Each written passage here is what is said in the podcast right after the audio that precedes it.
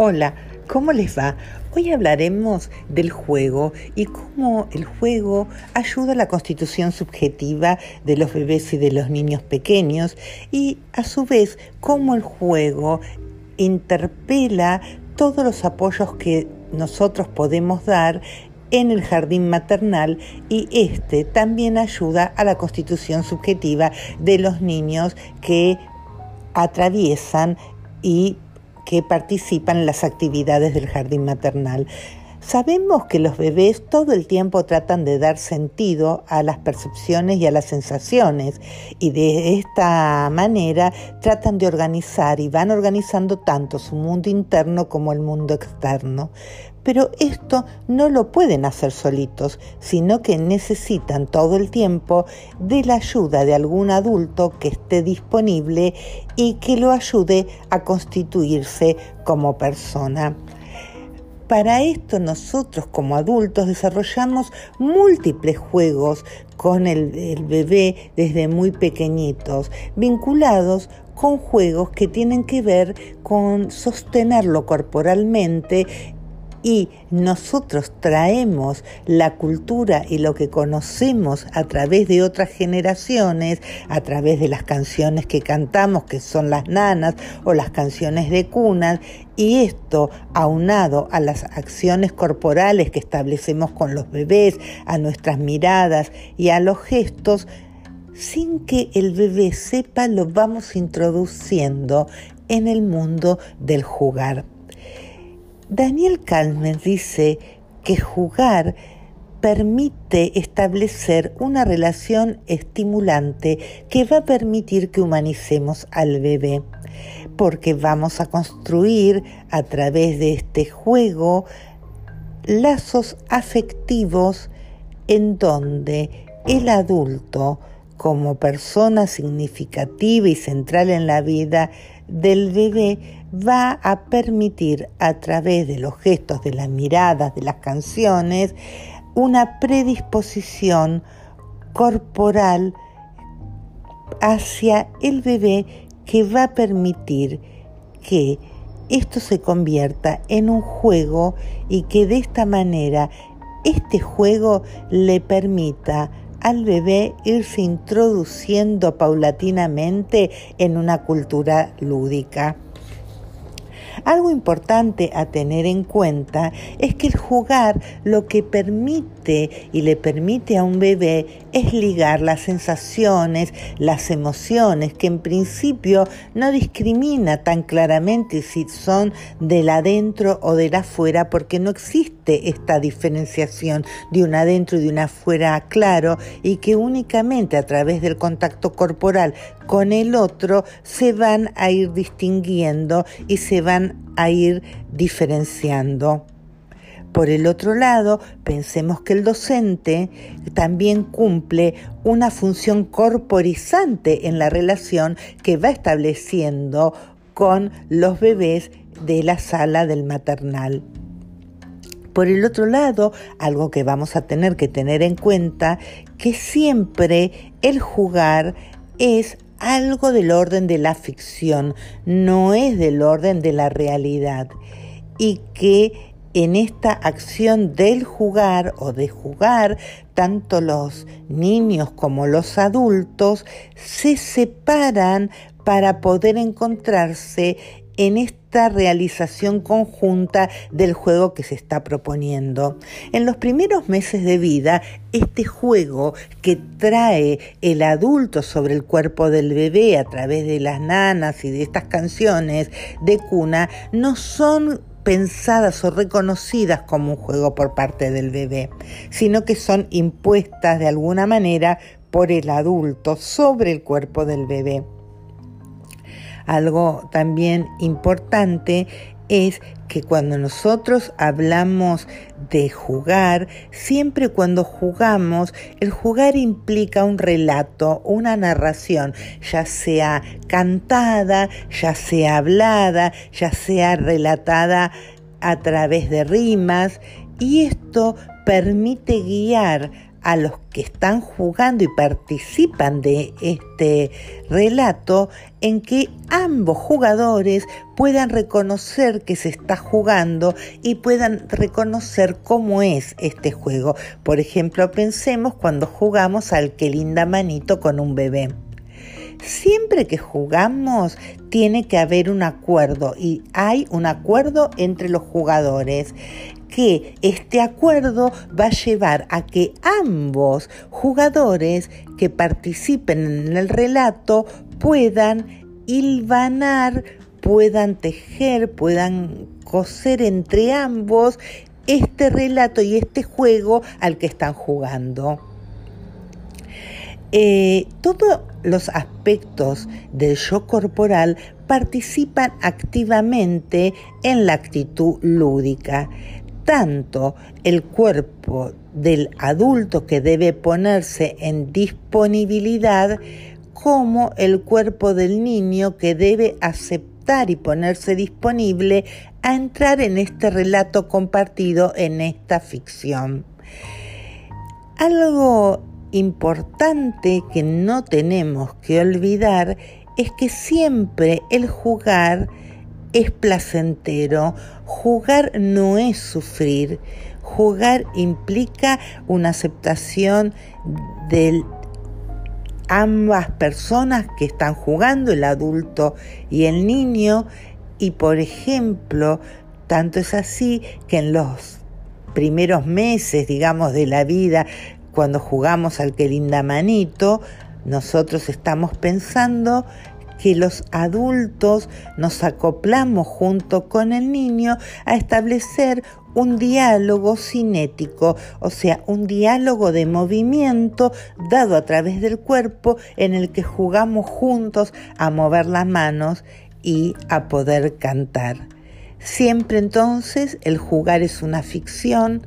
que va a expresar un relato entre los jugadores y siempre en este relato el adulto también enseña, el niño va aprendiendo y se va aprendiendo de qué se trata este juego que aparte es cultural, que trae a la vida del niño los puentes con la realidad y los puentes con lo cultural. Algo importante entonces para finalizar por lo menos el concepto de juego y que tengamos muy en cuenta que siempre el juego es comunicación entre los jugadores que van a compartir una significación, que van a tener que tener un acuerdo y que en este acuerdo siempre tiene que estar muy claro que es de mentira, que no es de verdad lo que está pasando. Los juegos de los bebés y cuando trabajamos con bebés, para enseñar a jugar a los bebés debemos tener en cuenta nosotros como docentes que va a ser muy importante iniciar y continuar el juego con el niño, sobre todo cuando los bebés son muy pequeños. Después también debemos tener en cuenta que debemos reiterar de maneras idénticas ese juego que jugamos. No es que vamos a jugar a qué linda manito o a tortita de manteca una vez y no jugamos nunca más, sino que debemos repetir estas acciones. De hecho, vemos que cuando dejamos de cantar, los niños nos dicen de alguna manera, con gestos y con soniditos, que volvamos a iniciar y a cantar de vuelta la canción que habíamos cantado porque les gustó debemos comunicar también la intencionalidad lúdica al niño, es decir, de alguna manera dando a entender que estamos jugando. Otra de las cosas que vamos a tener en cuenta cuando nosotros sostenemos las acciones del jugar es que tenemos que darle tiempo tanto a los bebés como a los niños pequeños para que jueguen y desplieguen su juego, no tapar nosotros con nuestras acciones la acción del jugar del niño. Y otra de las cosas a tener muy en cuenta es que debemos armar escenarios y espacios de juego con materiales variados que tengan que ver también con la edad que tienen o los meses de vida que tienen los niños, de esta manera podremos también constituir lo que algunos autores denominan como un medio suficientemente bueno. ¿Qué es este medio suficientemente bueno? ¿Qué significa esto? Que el ambiente para que un niño pueda constituirse como un sujeto recortado, separado, con una identidad propia, necesita tener algunas características particulares y brindarle a los bebés y a los niños pequeños un ambiente tanto humano como físico de continuidad. Es decir, que se debe favorecer un ambiente que le dé confianza y que permita integrar la personalidad del niño. Un ambiente confiable es un ambiente que le permite al bebé o al niño predecir los, comportamientos que va a tener la madre o la persona significativa que lo está cuidando. Les va a poder permitir al niño predecir los movimientos, los tiempos y la rutina y con estas predicciones el niño va a poder darse cuenta de lo que va a pasar. Por ejemplo, que la rutina del cambiado de los pañales sea siempre la misma, le permite a los niños que cuando escucha el ruido de los pañales, el ruido de la tapa, el ruido de eh, el óleo calcario, le permita al niño anticipar lo que va a pasar. Esto le genera al que cuando aparece la acción que él había anticipado que iba a pasar, esta acción pasa, le permite construir mayor seguridad en sí mismo. Y esta seguridad y esta confianza ayuda a desplegar un yo más seguro, más fuerte y con posibilidades de despliegue y de mayor curiosidad sobre el mundo a medida que toda la actividad, por ejemplo, motriz, se vuelve eh, más separada y desplegada del otro. Otra de las cosas importantes es que los adultos tengan obviamente una actitud flexible para irse adaptando a las necesidades de los niños. Entonces el ambiente también se vuelve un medio bueno y seguro. Y a su vez también algo importante es que en medio y los adultos ayudemos a los bebés y niños pequeños a poder canalizar los impulsos creativos que los eh, pequeños tengan.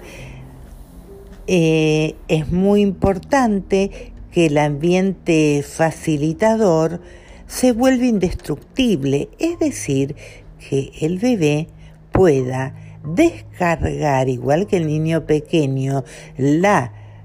sensación y los sentimientos de hostilidad que a veces surgen y que estos puedan descargarse sobre el mundo, sobre los objetos, pero que el bebé y el niño pequeño puedan sentir la experiencia de que esta hostilidad no destruye al mundo externo y esto le permite a su vez no generarle angustia y permitirle tener una idea de dominar la realidad y de poder controlar la experiencia que él va realizando sobre el mundo. Si bien el niño al principio de la vida recuerden que él crea y siente omnipotentemente que está creando la realidad, esto se va a ir diluyendo paulatinamente cuando los adultos les hagan atravesar situaciones de frustraciones, es decir, lo van a ir desilusionando a medida que no respondan a todas sus demandas en forma automática. El ambiente facilitador reconoce las necesidades que tiene este niño y actúa en base a poder cubrir las necesidades. a pesar de que no sean en forma inmediata a medida que el niño va creciendo. ¿Qué cosas debe tener en cuenta el jardín maternal como ambiente facilitador y bueno, brindarle continuidad en los vínculos, es decir, no cambiarle de maestra cada rato, sino permitir una continuidad en la figura de afecto con la cual se va a vincular ese bebé y niño pequeño para darle seguridad y para darle estabilidad. Lo debe ayudar para establecer este periodo de adaptación, es decir, un periodo de separación entre él y la familia, debe brindarle el docente a través de su rol disponibilidad corporal y afectiva para darle seguridad y que el niño pueda desarrollarse. Y también algo importante es que en esta etapa y sobre todo llegando a la salita de dos, permitir el desarrollo del no y contener toda la oposición que va apareciendo en el bebé y que se transmiten las actividades que a veces los maestros presentan en la sala y que los niños dicen no a esto, no a lo otro y no querer hacer actividades o determinadas actividades y esto va a implicar que la maestra despliegue mucha tolerancia, mucha paciencia y mucha confianza en sí misma para brindarle confianza al niño que aún no conoce la idea de odio y entonces contener las emociones a veces primitivas que aparezcan en los pequeños. Entonces, la confianza, la continuidad, la predictibilidad son factores esenciales a tener en cuenta en la sala del maternal. Esta continuidad no solamente es humana, sino también se da con los objetos,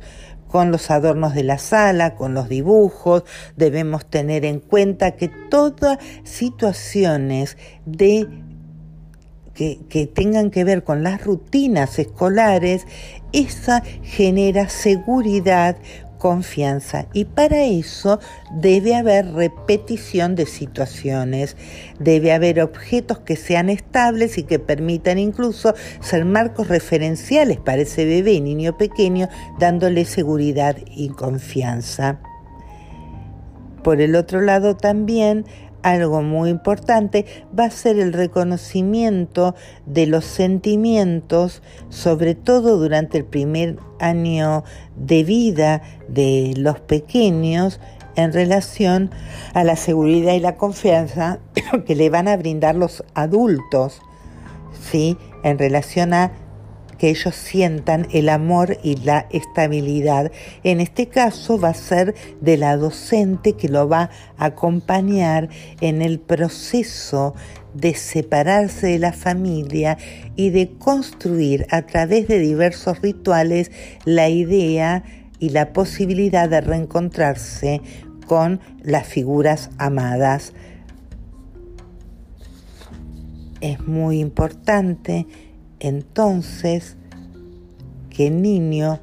pueda predecir que va a haber un reencuentro y cuándo va a haber y organizar estos rituales de separación y de reencuentro se vuelven centrales para la vida de un niño y para su constitución subjetiva, para constituir la seguridad y constituir su sí mismo como alguien autónomo y capaz de dominar y de poder enfrentar las diversas situaciones. En relación al juego, y quiero volver a los distintos tipos ahora de juegos, nosotros pensemos que uno de los juegos muy importantes que aparecen es el juego del sostén. Y este juego del sostén va a tomar distintas características, porque en las salas de bebés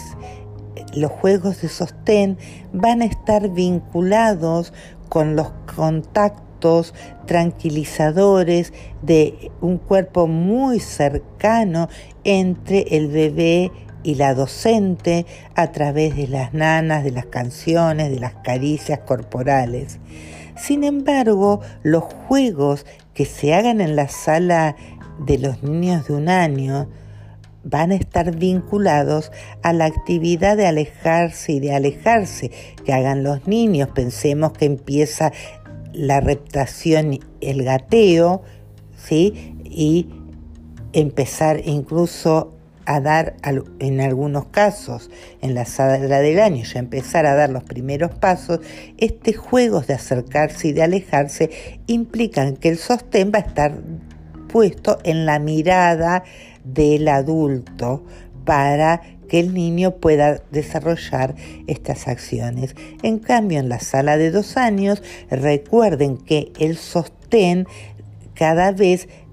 se va diluyendo a nivel corporal y a nivel de la mirada para dar lugar a lo que se llama el sostén de la palabra en la sala de dos. Y será la palabra la que va a envolver y dar seguridad a las adquisiciones de los niños. Pensemos que en la sala de dos aparece el lenguaje, aparece el control de finteres, va a aparecer el no como oposición al adulto, ¿sí? Y va a aparecer muy lentamente el juego con los pares,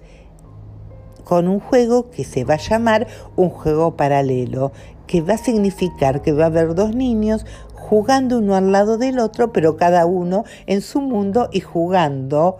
a lo que él se está proponiendo es el primer juego que aparece junto a otro y que va a ir construyendo la idea de lo que es el juego grupal. ¿sí? Em, es como tener un primer acompañamiento junto a otro a pesar de jugar en forma paralela. Otro de los juegos que también aparecen son los juegos que tienen que ver con el ocultamiento, ¿sí? taparse con una sabanita, meterse adentro de cajas cuando aparecen los desplazamientos, juegos de ocultarse atrás de la maestra, de esconderse atrás de bloques de goma espuma, ¿sí? A partir de, que el niño va realizando mayor exploración y va conquistando toda la sala. Algo importante también a tener en cuenta, otro tipo de juegos, son los juegos de exploración. Son juegos que tienen que ver con el explorar objetos y qué es lo que pasa con los objetos, cómo agarrarlos, empujarlos, tirarlos, meter una cosa adentro de la otra. Son todos juegos que permiten ir organizando y entendiendo de qué se trata el mundo que a uno lo rodea y pero a su vez que se entiende y se organiza el mundo externo, se va produciendo la organización del mundo interno del psiquismo del niño. A nivel psicológico, algo muy importante, si bien todos los, los mecanismos lúdicos que vengo relatando tienen que ver con la imitación y con la repetición, muchas veces en principio de los juegos que hacemos los adultos con los niños, tenemos que pensar que qué acciones en forma natural también realizan los niños que la maestra deberá poder enriquecer con las propuestas que se realicen en el maternal. Pensemos que los juegos típicos son juegos de aparecer y desaparecer, juegos de meter y de sacar, juegos de entrar y de salir, de acercar y de alejar, de tapar y de destapar, de abrir, de cerrar. Estos juegos que nosotros son acciones que los niños hacen, los vemos relatados desde el punto de vista o los relata el psicoanálisis por ejemplo, Freud contando un juego muy importante que hace a terminar de armar esta diferenciación del yo y no yo, que es un juego que relata Freud, que es el juego del carretel de hilo, y que aparece a lo largo, digamos que aparece en la etapa aproximadamente de los dos años de vida. Este es un juego que desarrolla un niño con un carretel de hilo que lo que hace es alejar el carretel y acercarlo. Y es un juego que Freud dice, él llama es el juego del Fordá, que es salí y vení, o acá, el juego de irse, de alejar el carretel y de atraerlo para que venga acá, que es un juego a través del cual el niño controla la angustia que le genera la ausencia de la madre. Y en este juego el niño juega la angustia de separación, de salir y de dominar el retener y de atraer hacia sí la situación de separación. A partir de los dos años, otra de las cosas importantes que se van a jugar en esta constitución subjetiva de los niños son los juegos con el cuerpo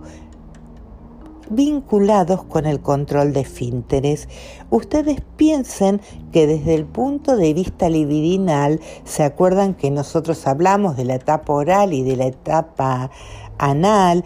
de la etapa fálica, ¿sí? Como etapas pregenitales que en los cuales la libido permite encontrar placer en partes particulares del el cuerpo y en este sentido a los dos años en la etapa anal aparece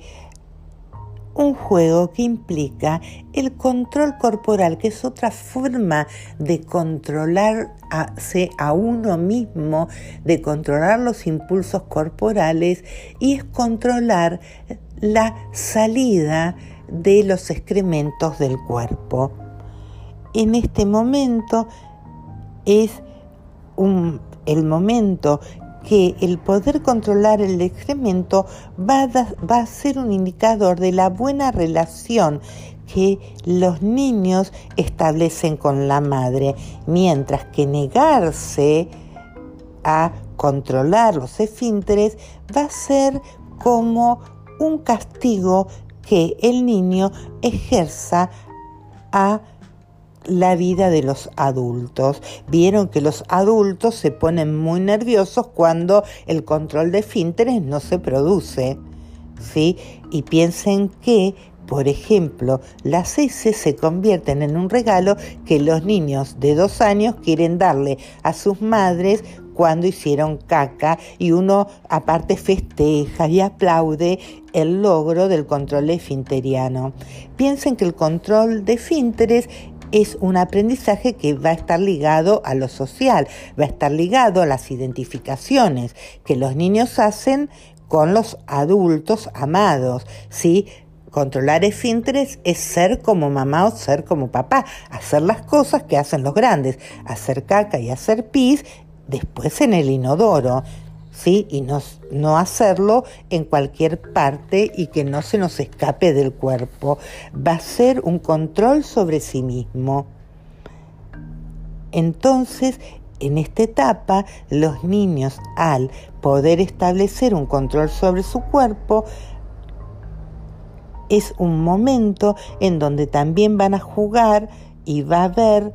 juegos que van a simbolizar de alguna manera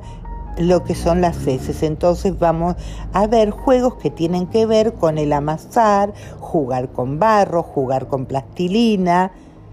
que van a reemplazar el juego que tiene que ver con lo sucio y con lo limpio, con lo que entra y con lo que sale.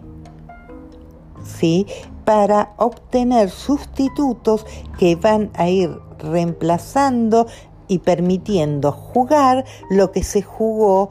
con el cuerpo de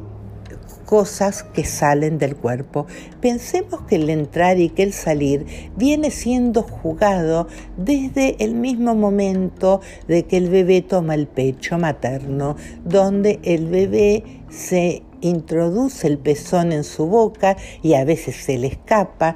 a su vez en su boca se introduce la leche que sale del pecho materno, pero después este juego de entrar la leche al cuerpo o que también salga el excedente a través de los eruptos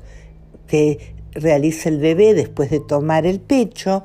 se va a ir transformando en otras formas de jugar en el meter y en el sacar, que es meter y sacar objetos dentro de una palangana, entrar y sacar objetos más grandes y más pequeños eh, dentro de un cubo, por ejemplo, meter argollas dentro de un eje, para después poder jugar a meter y sacar o a esconder y aparecer que son otras formas de meterse adentro de una casita y esconderse, meterse adentro de un cubo para aparecer y desaparecer, que también va marcando un recorte y un aparecer o un desaparecer a nivel de la subjetividad y del dominio y la diferenciación del yo y de los otros. Todo esto va haciendo que un niño de esta manera jugando, jugando con su cuerpo, jugando en la relación que se va estableciendo con un otro, vaya constituyéndose a sí mismo. Y desde este lugar el jardín maternal adquiere un lugar privilegiado también para ayudar en esta construcción subjetiva. Bueno, con esto dejamos hasta acá.